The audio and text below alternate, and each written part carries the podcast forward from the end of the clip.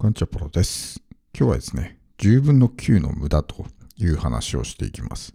昨日ですね、まあ、クライアントの方とコンサルしていた時にですね、ちょっとまあ、いいエピソードというか、があったので、今回はね、それをシェアしていきたいと思うんですけども、まあ、その方はですね、僕のコンサルに入るまでは、特にオンラインでマネタイズっていうのはね、できていなくて、で、まあ、ここならとかもね、軽くやってたんですけど、まあ、売り上げがゼロの状態で、まあ、スタートしたわけですね。で、今ではですね、もう1日に2件とか普通に売れるようになって、ここならの売り上げもね、30万円を突破したと、まあね、昨日報告をいただいたんですけども、まあ、その方がですね、どうやってそういうふうにここならで売り上げを作っていったのかと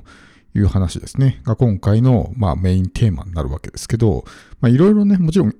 夫をしたりとかね、まあ、改善を繰り返したりとかっていうのが一番大きいんですけど、一つはですね、ここならブログをですね、コツコツと書き続けていたっていうのが大きいんですよね。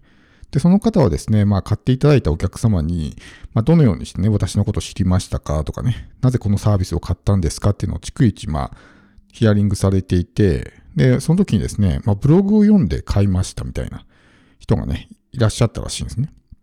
で、しかもその売れたサービスがですね、2万円のサービスっていうね、まあすごい、ここならでは結構な金額のサービスが売れたわけです。で、その人自身もですね、まあ、このココナラブログっていうのをずっと書いていて、こんなの意味あんのかなみたいな感じで、まあ、疑心暗鬼になりながらね、こうブログを書き続けていたわけですけど、やっぱりね、そういう、まあ一つの売れたっていうね、体験があると、その疑心暗鬼だった迷いみたいなものがなくなって、やっぱりこのやり方でいいんだっていうふうにね、感じたっていうふうに昨日言ってたんですね。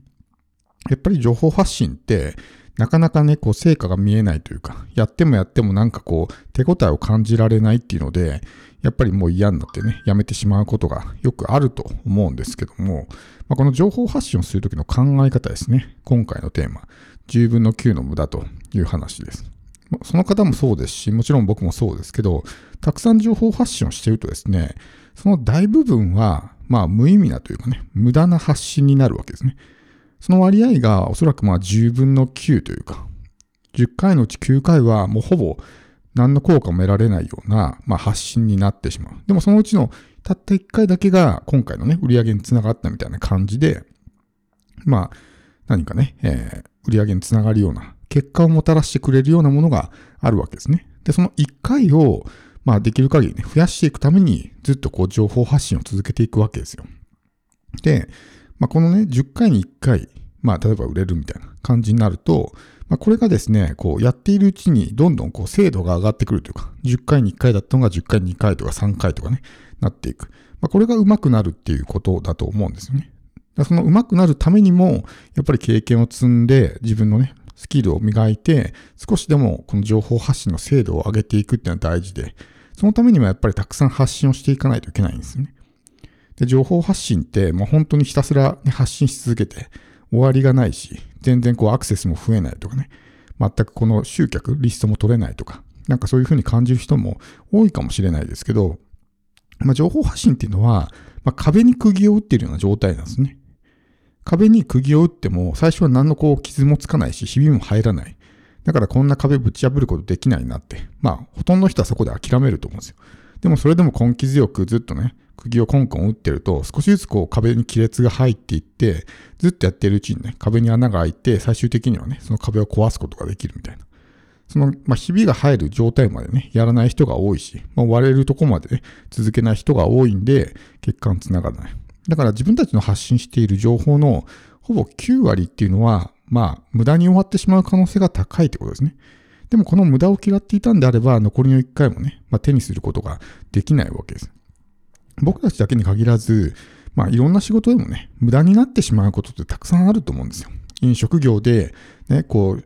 材料とか準備してたけど結局ね、売れ残ってしまった、無駄になってしまったとかね、あると思いますし、自分がやってきたことがね、結局、なんか採用されなかったとか、無駄になってしまったとか、あると思うんですよ。どんな仕事であってもね、何かしらの無駄が発生してしまうわけですし、その無駄を嫌って、絶対無駄したにしたくないっていう考え方であれば、もう何もできなくなってしまうというかね、特に情報発信とか、こういうウェブマーケティングの世界っていうのは、まあ、絶対的な正解が存在しないんで、自分でやりながらね、その正解を見つけていかないといけないっていうふうになると、そのね、一発で成功を引き当てるっていうのは、まあ難しいわけですね。とにかくまあ、たくさん発信して、たくさん失敗して、改善を繰り返しながら、情報発信の精度を上げていくっていうのがね、一番大事なんですけど。だから今回の話で言うと、やっぱりそういうね、コツコツコツコツ情報発信をしていると、それがやがて、まあ、実を結ぶということなんですね。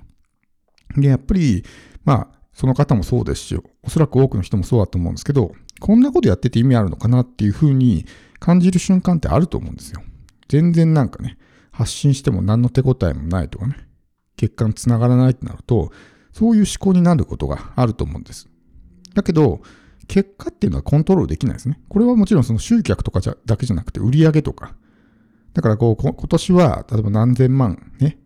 売上目標何千万だって立てても、この実際の結果っていうのは自分でコントロールできないわけです。我々がコントロールできるのは行動だけなんで。だからあまりにもそのコントロールできないものにフォーカスしてしまうと、まあ、フラストレーション、ストレスが溜まるわけですよね。そうではなくて自分のコントロールできるものにフォーカスするっていうのがね、大事なわけです。行動はフォーカスできるわけだから、じゃあとにかく毎日ブログを書くとかね、毎日何かしら作業をするっていうところは自分で自由にコントロールできる。で、やるべきことをしっかりとやっていれば、結果っていうのはね、おのずとついてくるものなので、必要以上にその結果にフォーカスしすぎない。自分にコントロールできないものに意識を向けると、まあ、ストレスとかフラストレーションが溜まってしまうことになるんで、もちろん目標設定したりとか、ね、ゴールを意識したりってのは大事ですけど、そこばっかりにこう、引っ張られないというかね、意識を向けすぎないっていうのが、まあ、自分をコントロールする上においてもね、すごく大事なんじゃないかなと思うんです。あとは、その、まあ、こう、例えばブログをね、書き続けていて、全然やっぱりね、反応が出ない。まあ、YouTube とかも全部そうですけど、っていうのは、まあ、労働で考えていくからですね。こんだけ労働したから、こんだけ結果が欲しいみたいな。だからこう、まあ特に僕たちみたいな価値を提供しているというかね、自分の知識とかスキルを提供しているようなビジネスっていうのは、労働に対してお客さんはお金を払ってるんじゃないですね。我々が提供している価値、まあそれは知識だったり経験だったりスキルだったり、まあそういったものなんですけど、それに対して払ってるわけです。だから、たくさん労働してるのに全然結果が得られないっていうのは、価値を提供できてないわけですよ。労働はできてるけど、価値は提供できてない。だからこうサラリーマン思考が強いと、働いた分だけ収入が得られるみたいな、そういう発想になるんですけど、そうではなくて、我々は、その自分の与えた価値の対価がもらえるというふうに考えないといけないんで、もし全然ね、こう収入が増えないとかっていうんであれば、自分が提供している価値がまだ小さいんだなっていうふうに自覚をして、じゃあどうやったらね、この提供できる価値が大きくなっていくんだろうっていうふうに、まあ考えてね、えー、行く必要があるわけですね。だからもしそういう情報発信をしていて、なかなかうまくいかないなっていう人がいるんであればですね、ちょっと価値にフォーカスするというか、どれだけ発信したかよりも、どれだけ価値を提供したのかってことを意識しながらやると、まあ、うまくいくんじゃないかなと思うんです。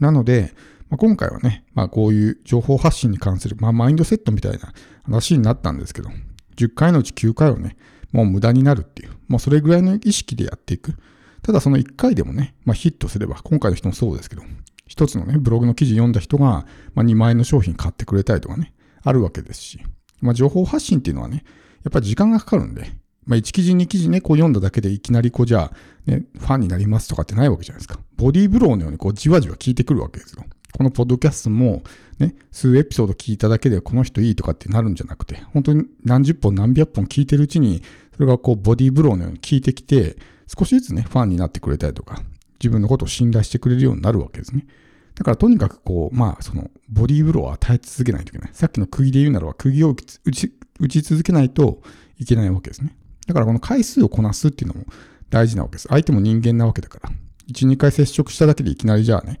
商品買いますってなかなか難しいので、そうではなくて、とにかくコツコツと情報発信を続けていって、そうすると、今何とも思ってない人が1年後とかにね、自分のお客さんになってくれたりとか、っていうことがあるわけです。なので、まあそういうような、まあ、意識を持って、コツコツと情報発信を続けていくっていうのをね、まずはやってみてほしいと思います。結果っていうのは後からついてくるんでね、こんなことやってて意味あるのかなって迷いが生じたときは、ぜひ今日の話をね、思い出してもらえればと思います。